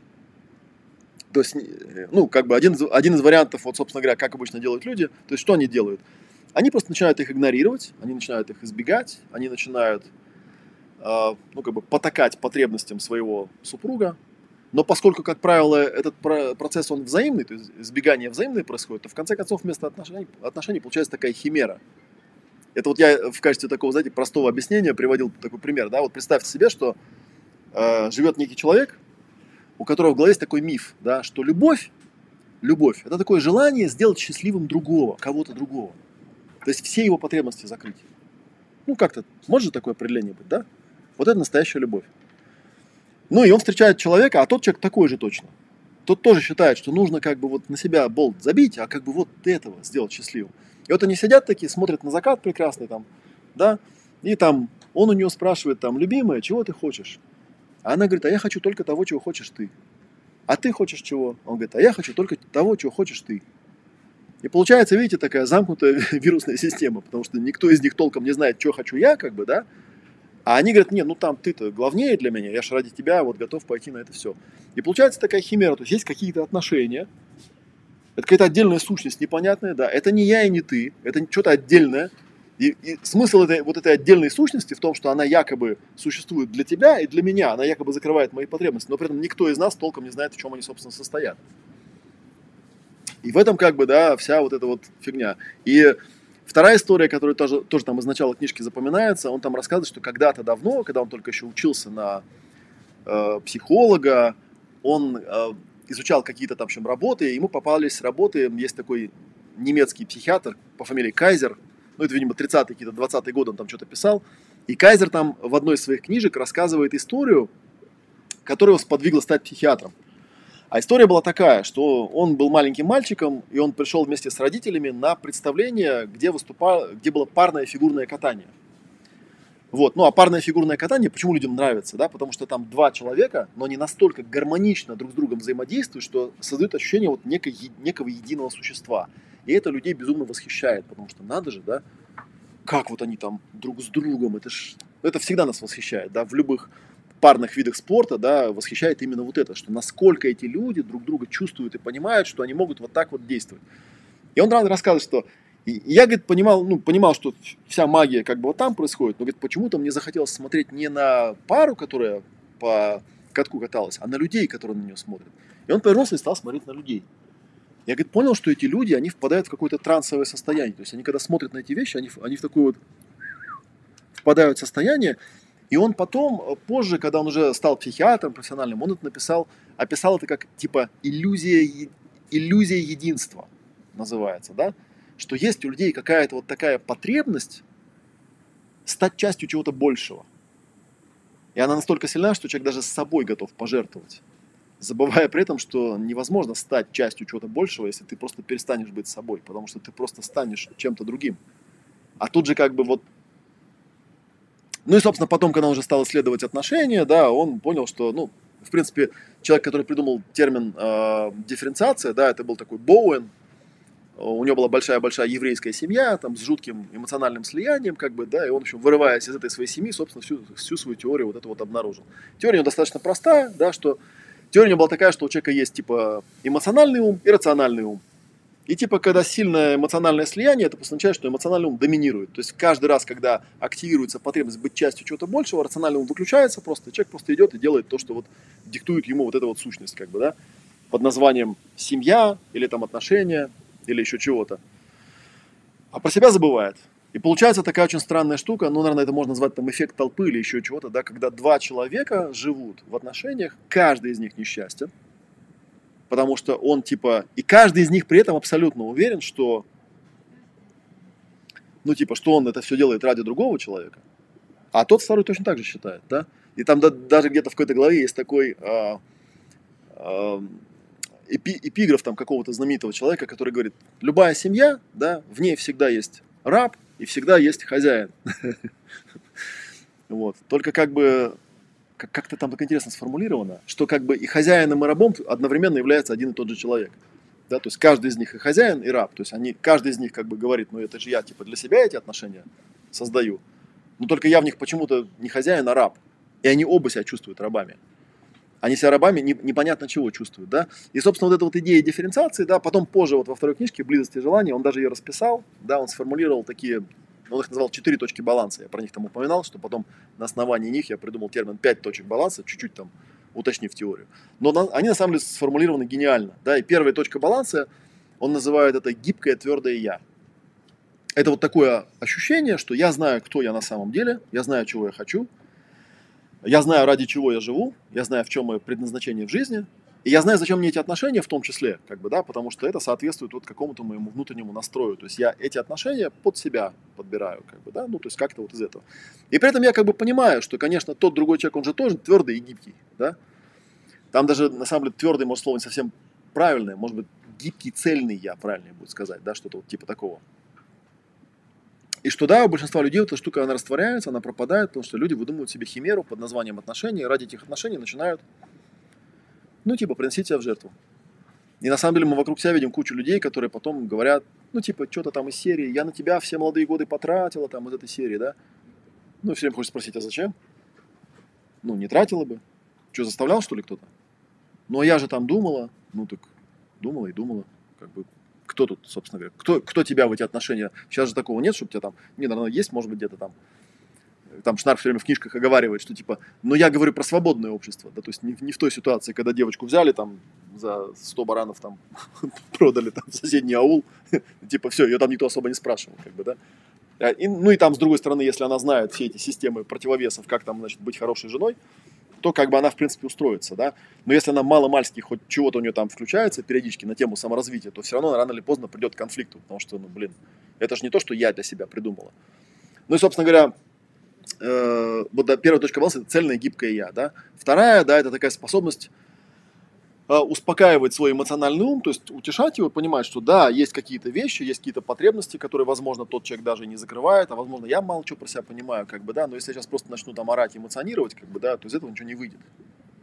Наверное, самая простая, простая бытовая вещь, э, что на свете есть очень много потребностей, которые люди, когда они начинают про них говорить что-то, они очень быстро переходят, знаете, как вот в гештальтерапии есть такая, такая штука, я-сообщение – когда человек говорит, да, вот я попал в эту ситуацию, вот я чувствую себя, вот у меня возникают вот эти эмоции, да, у меня есть вот эти потребности, и у меня есть запрос, ну, там, ко Вселенной или к человеку конкретному, да, он всегда говорит от себя. Очень тяжело это страшно сделать, потому что, во-первых, люди как бы, ну, себя мало кто чувствует по-нормальному, как бы, да, но как там первые, первые два шага они еще более-менее делают, там ситуацию могут описать, и себя могут как-то почувствовать. Но как только они начинают описывать, например, шаг номер два, у них тут же начинается типа, я чувствую, что он меня не любит. Чувствуете, да? В этом моменте, вот как раз я там показывал на маршала Розенберга с насильственным общением, который на самом деле очень плотно пересекается этой темой. В этот момент э, Розенберг бы сказал, а чувствуешь, что ты чего? Да, то есть, помните, я вам приводил пример, про, проигнорируешь. Там у него тоже была история, когда там конфликт семейный, муж и жена, и вот она проговаривает, типа, вот у нас там такая-то ситуация, типа, он ее, что ты чувствуешь? Она говорит, я чувствую, что он меня игнорирует. Она говорит, это понятно, что ты чувствуешь? Он говорит, ну я чувствую, что он игнорирует меня. И он, и он говорит, ладно, я сейчас тебе пример приведу. Типа идешь ты ночью по темному переулку, там стоят такие гомники, такие курят, и такие игнорируют тебя. Вот что ты чувствуешь? Она говорит, ну, облегчение. Говорит, вот, это то, что ты чувствуешь. А то, что тебя не игнорируют, это может быть наблюдение, и то не факт. Как бы, да, потому что что он на самом деле сделал такого. То есть люди очень быстро, переходят на вот это, на ты. То же самое про потребности, да, то есть когда у человека возникает потребность, он очень часто говорит не про свою потребность, он говорит, я хочу, чтобы он что-то там. А он такой, какой есть, он, ну, то есть, как бы, если ты не готов принять человека таким, какой он есть, то непонятно, зачем ты вообще с ним в отношениях. Ну, как бы, он другой. Вот я хочу, чтобы он, тем более, когда человек там выдает, типа, я хочу, чтобы он меня любил, типа, из этой серии, как бы, ну, ну как бы. То есть, получается, он тебя не любит, так нафига тогда тебе эти отношения? То есть ты на него види, смотришь глазами своими, видишь, что он тебя игнорирует и не любит. Ну, значит, все, собирайся и иди, как бы, да? Ну, или там, или по методу Жеглова, да, или сделай глубокий вдох-выдох, скажи, ну, такие у меня отношения, он меня не любит, как бы, ну, что теперь, буду так жить как-нибудь там, да? Вот такая вот фигня. То есть очень странная вещь. И поэтому, к чему я говорил, да, что вторая точка баланса, она интересна тем, что там есть очень много потребностей, которые Шнарх на этом настаивает. Это потребность в признании, потребность в подтверждении, которые, к сожалению, никак не решаются до того момента, пока ты не научишься сам себе давать подтверждение, и сам себе давать утешение, и сам себе давать признание. У нее там, я сейчас вспоминаю, был такой кейс интересный, к нему приходит семейная пара, и, история такая. Э, у семейной пары родился ребенок, и муж присутствовал на родах. И жена, она представляла себе как? Она представляла, что вот будут роды, родится ребенок, и вот нам достанут, и мы такие, вау, типа, да? То есть вот так, у нее было вот такое ожидание. Что произошло в реальности, да? То есть муж был на родах, она очень долго рожала, она родила ребенка, ребенка, значит, ей положили, и она такая берет ребенка, вау, поворачивается к мужу, а муж такой, он просто охренел от этого всего, да? И она говорит, как прекрасно, да? Он такой, типа... И у него вот на этом месте случился разрыв. Ну, типа, что за херня там? Он должен быть счастливым. Он должен быть счастливым. А он вот такой, как бы, понимаешь? Ну, типа, и вот они приходят, и они терапевту описывают, что вот, она описывает, вот в чем проблема-то, да, вот ситуация, вот я, вот ребенок, вот у меня радость, а, а у него вот это. И он ей говорит, подожди, а при чем здесь он-то? Ну, у него своя ситуация, ты же знаешь, что он там видел, как бы, да, может, там некоторые женщины говорят, вообще, как бы, там, что одно время была очень популярная тема, там, брать мужей народы, да, а потом, как бы, некоторые говорят, вот, не надо брать мужей народы, как бы, когда родится, принесут, покажут, как бы, да. А там ему незачем быть вообще. Тоже как бы, да, ну, как бы тут понятно, можно на эту тему дискутировать, но это каждому свое. В зависимости от того, а, ну, знаешь ты, что там будет или не знаешь. И он ей говорит, подожди, вот у тебя родился ребенок, тебе дали ребенка, у тебя радость. Ну, куда она делась-то? Ну, а у него нету радости. Ну, это же он, а это ты.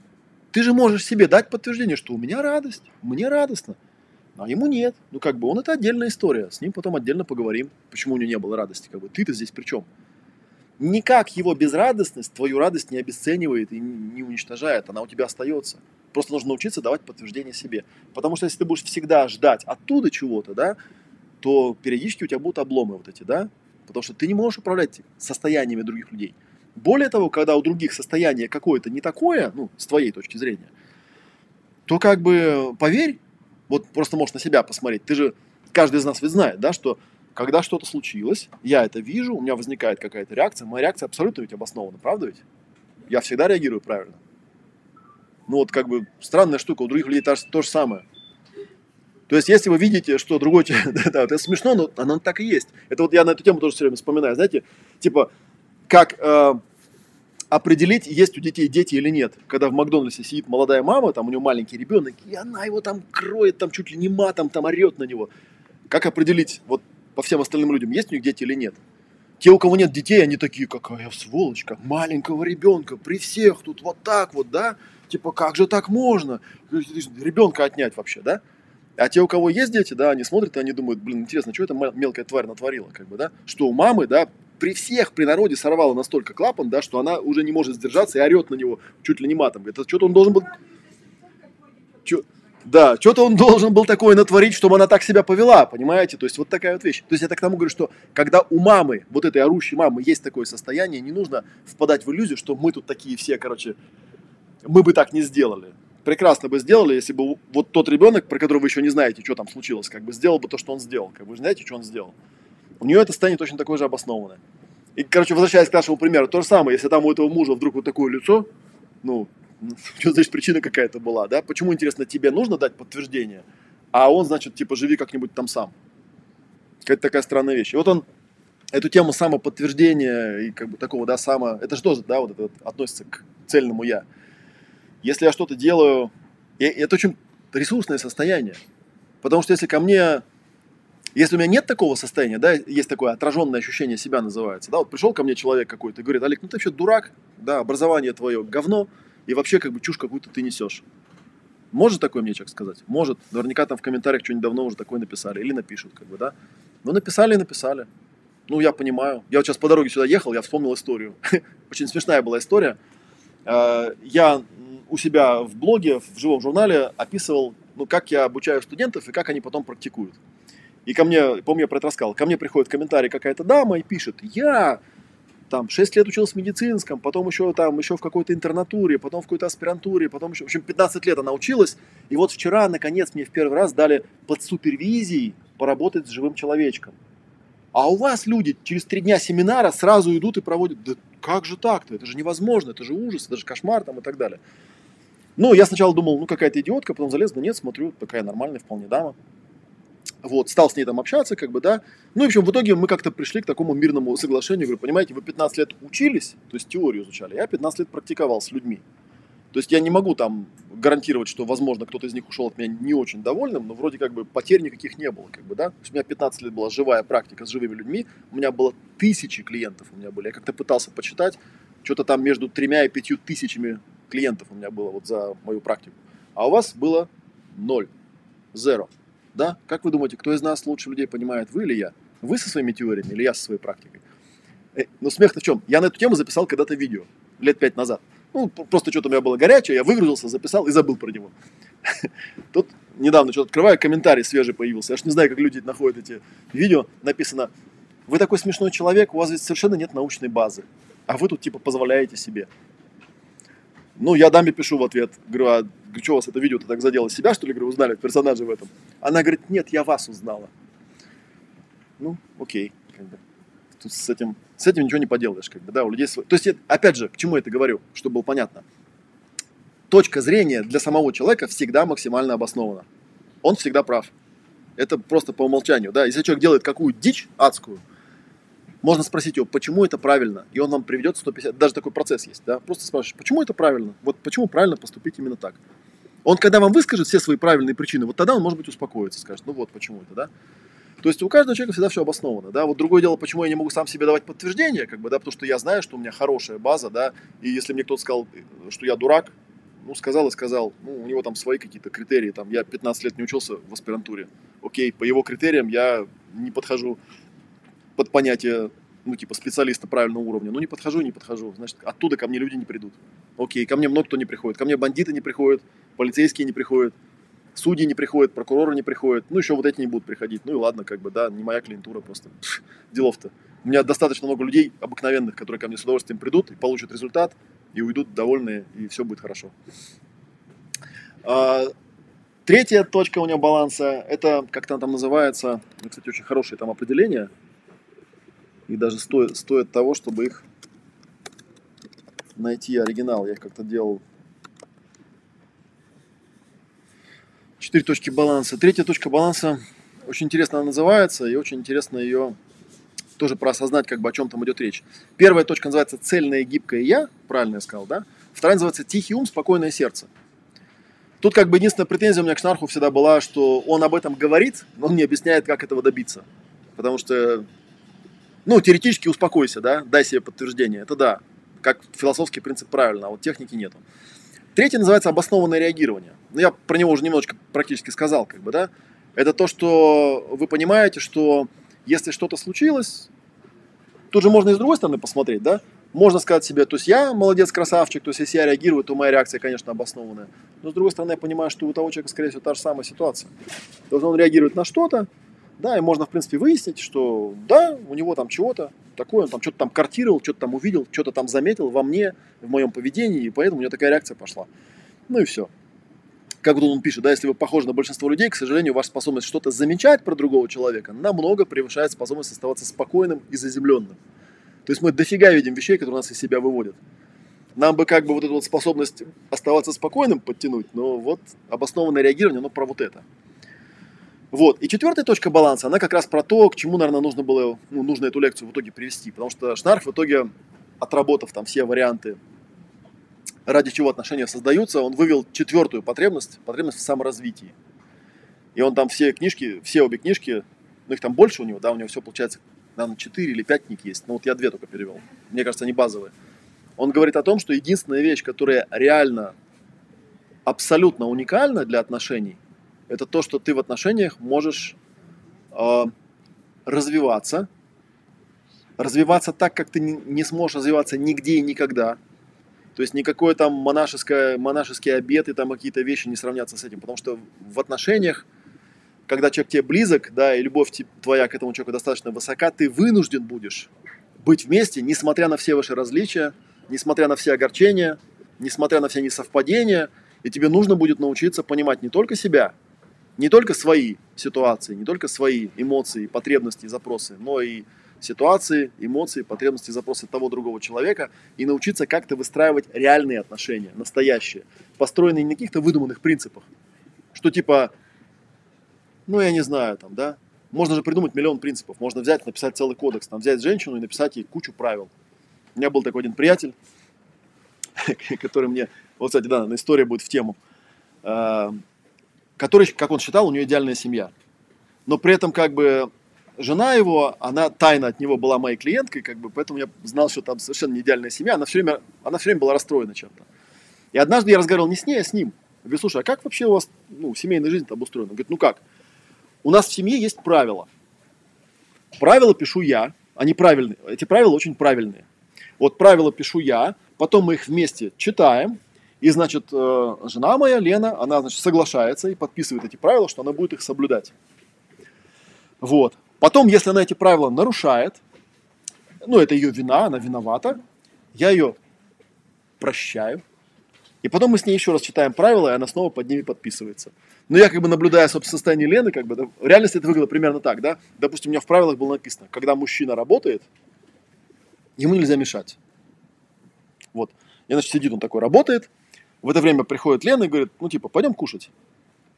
Он такой, ну, типа, он же мужчина, он же работает, как бы, да.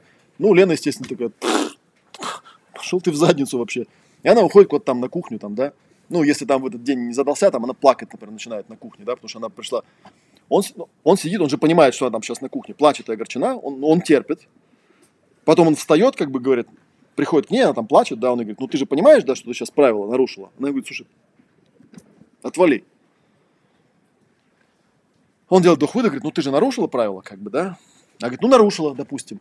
Говорит, все, давай еще раз правила будем. Вот так он, значит, уложил отношения. Ну и я ему рассказываю, что говорю, есть же ну, более простой способ реагирования. Просто как бы в момент, когда она, ну типа, нарушает правила, просто правила невозможно придумать на любой случай жизни, как бы, да? Ты можешь просто сделать вдох и сказать там, слушай, мне 5 минут, я сейчас доделаю дело и приду. Все. То есть просто сформулировать, что у тебя есть своя ситуация со своими там эмоциями, потребностями, ты можешь совершенно простой запрос сформулировать и все. Я ему что-то стал, помню, про ненасильственное общение рассказывать. А там в ненасильственном общении всегда есть такой шаг. Как бы, да, что когда ты хочешь другого человека что-то донести, ты ему описываешь свою ситуацию, свои эмоции, свои потребности. И потом говоришь, как бы, ну, как тебе хотелось бы, чтобы было, да. Опять же, человек не обязан соглашаться, но, по крайней мере, хотя бы понятно становится обоснованность. И тут он мне выдает такую штуку, которая меня просто поразила. Он говорит, подожди, если я ей расскажу, какие у меня потребности, она же будет их знать тогда. Я говорю, и? Он говорит, ну тогда она будет мной манипулировать. Если человек знает, какие мои потребности, он, должен, он будет мной манипулировать. Когда у меня правила, тут другое дело. Она же моих потребностей это не знает. Это просто правила. Их надо соблюдать. А когда потребности тут, блин, а вдруг она догадается, что мне вот нужно вот это, и начнет нарочно мне это не давать. Ну, кстати, у Шнарха это тоже описано, называется, об, называется обыкновенный брачный садизм.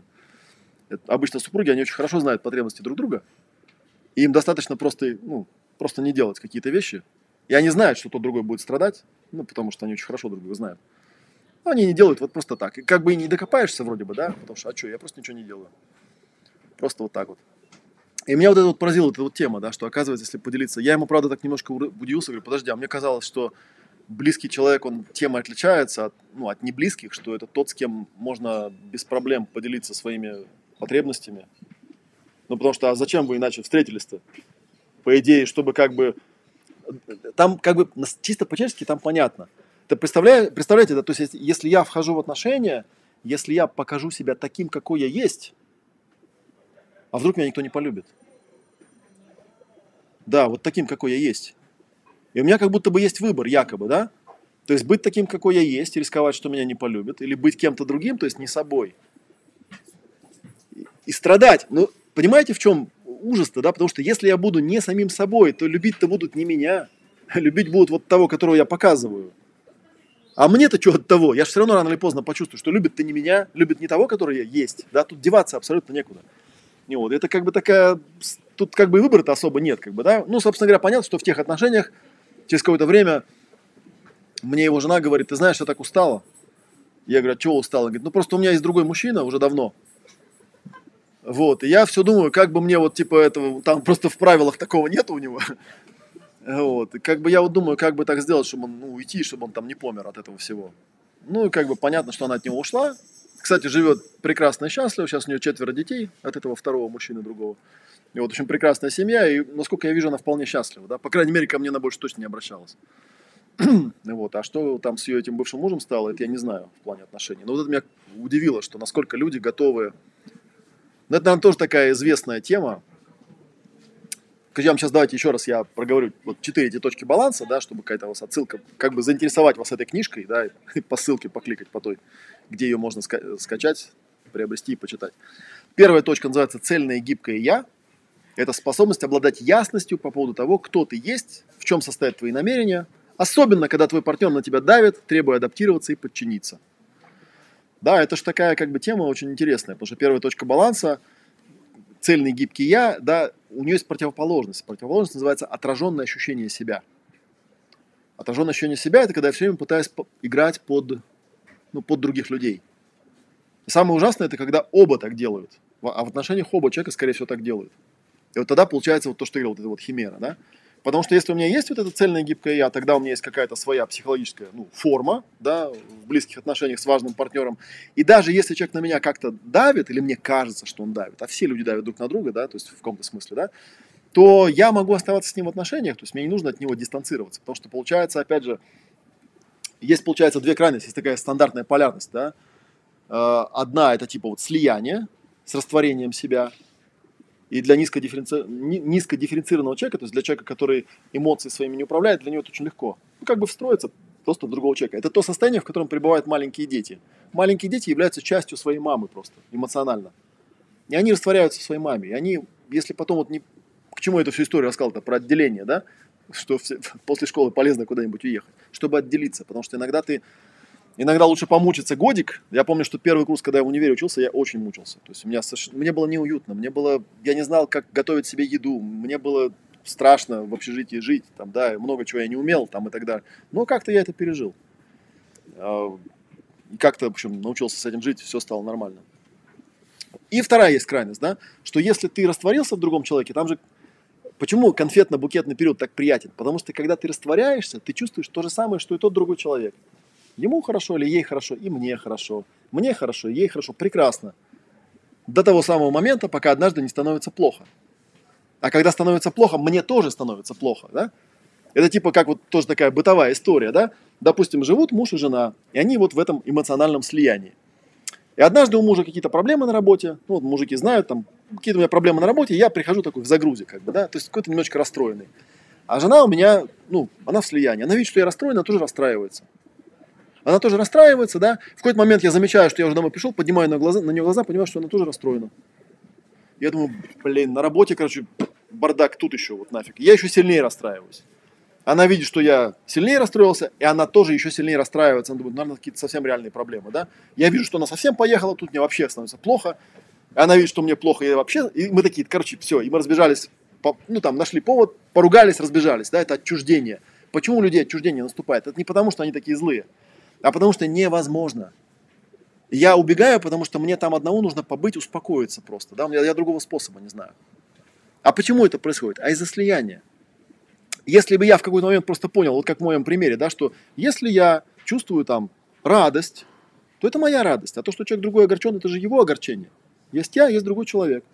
И как бы совершенно не надо никак это перемешивать. Или если я чем-то огорчен, я могу человеку прийти и сказать, ну, я огор... это к тебе никакого отношения не имеет, просто я там, ну, на работе огорчен, да, я могу даже, в принципе, сделать вдох-выдох и вообще это огорчение даже домой не приносить. Оно же на работе, огорчение, да, зачем его сюда тащить?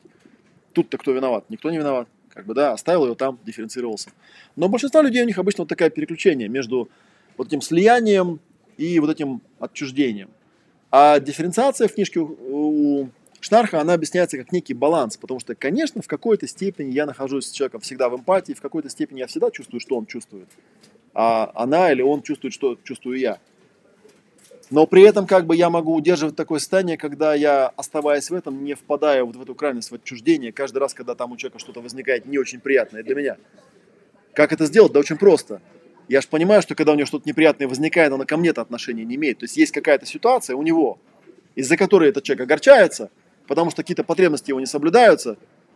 И даже если эта ситуация имеет отношение ко мне, я всегда могу ну, постараться услышать, а что там у него случилось, как бы, да, и ну, как-то с этим справиться. Ну, вторая точка – это тихий ум, спокойное сердце, способность успокаиваться, утешать свои собственные страдания и регулировать свои тревоги, да. Но это вот, в принципе, то, то чем мы занимаемся, когда делаем проработку, да, то, о чем почти все мои книги, да, как, собственно, успокоиться. Потому что большинство людей, у них технологии саморегуляции отсутствуют. Обоснованное реагирование, соответственно, это вот способность понимать, в чем потребности мои, в чем потребности его, да, вместо того, чтобы дистанцироваться или, опять же, сбегать, каждый раз, когда человек начал там тревожиться или расстраиваться. Ну, начал и начал, как бы, да, он расстраивается. Почему? Ну, потому что никакие потребности не закрываются. А я здесь при чем? Да особо ни при чем, на самом деле. В принципе, могу из соображений и доброй воли подойти и спросить, что случилось, но на самом деле ко мне это отношение мало имеет. И самое главное, это вот четвертая точка, да, он ее называет осмысленное преодоление. Способность стать лицом к лицу с вопросами, которые портят, например, ваши отношения и настроение, да, и способность вот этот дискомфорт как-то пережить, потому что в конце всегда есть свет в тоннеле. Потому что каждый раз, когда мы через такую штуку перебираемся, мы понимаем, что есть я, и есть я, и есть эмоции, эмоции, есть потребности, и потребности. Мы с каждым разом мы видим их все лучше и лучше. И мы понимаем, что я вот такой здесь, я, а ты вот такая здесь ты. Да, ну и, собственно, что самое страшное может случиться? Самое страшное, что может случиться, может быть, у нас не сложатся отношения. Ну, не сложится, не сложится. Как бы мы, конечно, глобально понимаем, что мы хотели бы, чтобы сложились, и ради этого, собственно говоря, мы и создаем это общее пространство, где есть я и где есть ты, есть общее пространство, да. Но если они не сложатся, тут никакого выхода нет, да, и тут можно в этом месте, вот я часто вспоминаю, есть еще такая молитва гештальтиста, она очень хорошая на самом деле, она смотрит в суть. Так, молитва, ее, наверное, вы не слышали же, да, наверняка? Кого молитва? Молитва гештальтиста. Придумал ее Фредерик Перлс, есть такой. А звучит она примерно так, да, я ее, несмотря на то, что я не то, что прям большой фанат Перлза, да, я не считаю, что у него там все правильно, да, но тем не менее, в принципе, она очень правильная. В переводе на русский она звучит примерно так, да. Я занимаюсь своим делом, а ты занимаешься своим делом. Я живу в этом мире не для того, чтобы соответствовать твоим ожиданиям, а ты живешь в этом мире не для того, чтобы соответствовать моим ожиданиям. Ты это ты, а я это я. И если нам случилось встретить друг друга, это прекрасно. А если нет, то ничего не поделаешь. Ну, я всегда про эту молитву говорю, что я не совсем согласен с последним, да, потому что для того, чтобы сказать, ну, типа, встретили мы друг друга или не встретили, да или нет, это нужно очень хорошо понимать себя. То, что большинство людей, пока они болтаются вот в этом искусственном отраженном ощущении себя, в каких-то системах кодексов и координат, каким нужно быть правильным мужчиной, каким нужно правильной быть женщиной, там, да, и, типа вот здесь даже у меня, я тут слайды достал с одного из этих, а, где-то тут у меня была такая штука, да, я предлагал людям такое упражнение, да, а, его, кстати, вот можно, поскольку у нас практики нет, куда-нибудь все там записать. А, если я, например, размышляю над тем, а каким надо быть хорошим, как быть хорошим мужем, да, то тут же надо подходить с обратного конца. То есть процесс такой – как я пойму, что я хороший муж? То есть взять прямо и прописать, а как я пойму, что я там хороший муж или я там хорошая жена? Вот как я пойму. Не как другие мне скажут, а как я пойму, что да, все, вот хорошо, вот я прям замечательный. Прям по пунктам э, описать. Вот как я понимаю, что я хороший супруг. Прям эти все пункты, прям список 108 сделать, то есть прям описать, да, а потом отсортировать. Где там мое, то есть где я реально могу на это повлиять, а где там не мое. И попытаться прекратить, прекратить контролировать то, что не мое. Да, потому что если там где-нибудь написано, что я пойму, что я хороший муж, когда она будет все время мне улыбаться, так себе пунктик, да? Потому что это никак от меня не зависит. Мало ли, почему человек не улыбается. Я не могу сделать так, чтобы человек всегда улыбался. Я точно никак не могу это сделать. Более того, все люди рано или поздно когда-нибудь однажды не улыбнутся, да, и по этому поводу устраивать катастрофизацию абсолютно бессмысленно. Ну и, конечно, если вы этот проработаете, да, то есть как я пойму, что я хороший супруг, этот список себе выпишите, да, отсортируйте мое, не мое, потом на досуге полезно это, конечно, с супругом обсудить да, со своей парой. Где там, что у нас получилось и почему я себя там кем-то назначаю. Потому что по большей части, на самом деле, люди сами свои отношения убивают, просто потому что у них есть вот эти скрытые какие-то непонятные штуки, которые они не озвучивают ради отношений. Да, потому что они, как это, как в Доме 2, да, строят отношения а что их строить? Ты себя строй. Возвращаясь опять же к начале, к начале темы, да, что так же, как и в воспитании детей, детей воспитывать не надо, они все равно станут такими, как вы. И отношения тоже строить никак не надо. Просто будьте самими собой. И все. И оно вокруг вас постепенно построится. А если не построится, ну не построится. Значит, однажды гораздо приятнее, э, как это сказать, да, если у вас отношения не задались, да, то гораздо приятнее узнать это в самом начале и понять, чем узнать это потом через 15 лет, как бы подумать, а нафига эти 15 лет вообще мучился, да, ради чего? Потому что все время надеялся, что когда-нибудь там станет хорошо. Так я с самого начала знал, что хорошо не будет. А если не знал, то опять же, кто за это ответственность несет? Ну, кто об этом не спросил?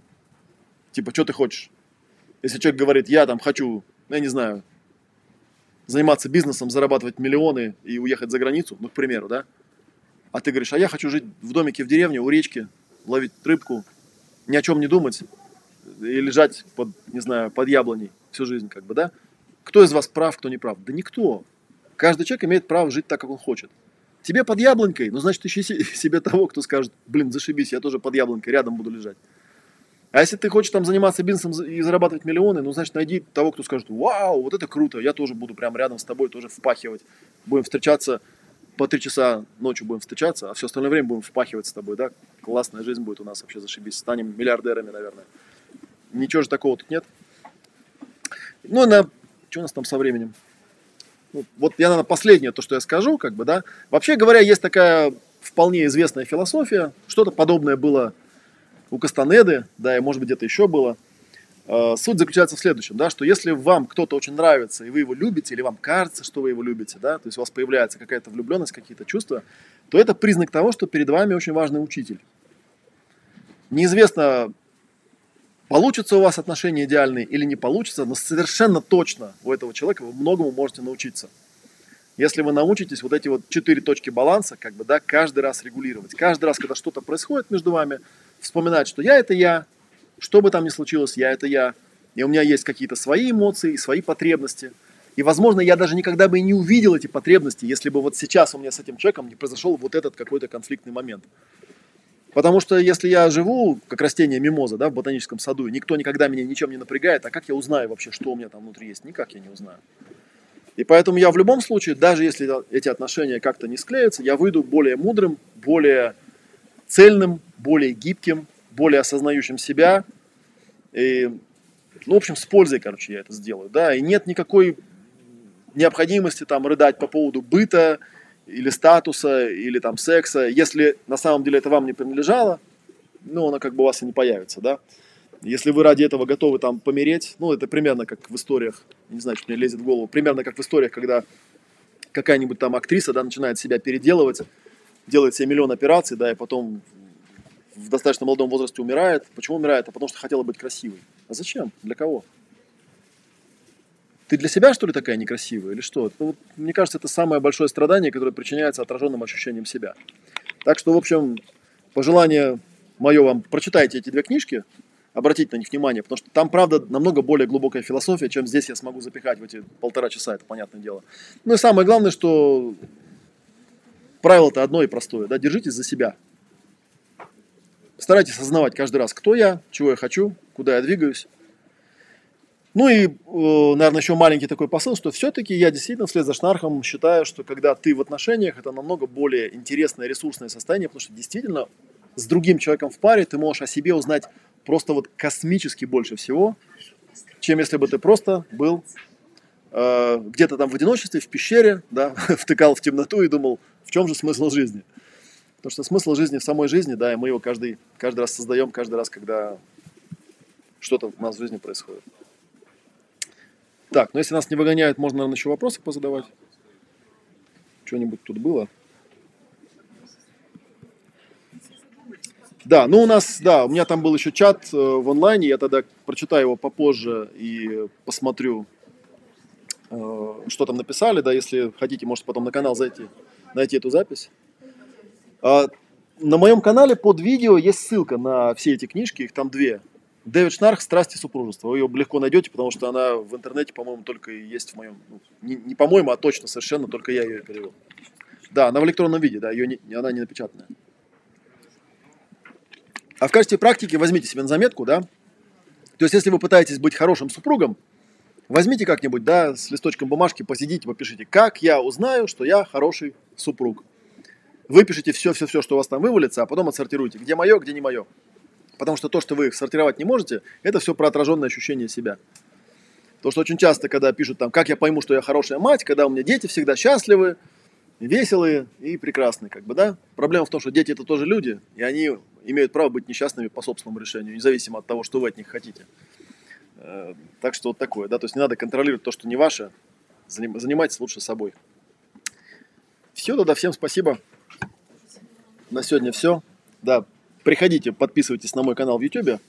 Там таких видео много. Вот, и мы в следующий раз, когда мы будем здесь в белых облаках, давайте посмотрим. Так, вот у нас ма, это март был. А, а, уже апрель наступил. Офигеть. Я только сейчас это понял. 19 апреля в 19.00, это понедельник будет. И там будет практика. Там мы попрактикуем. Э, да, там будет про перепроживание, кстати говоря, про глубокое сканирование жизни называется тема, глубокое сканирование жизни. Здесь же в беседочке 19 апреля в понедельник вечером в 19.00. Приезжайте и не забывайте, что парковка внутри Садового кольца 380 рублей в час теперь. С этого дня или с какого-то там дня. Все, всем спасибо. До следующей встречи.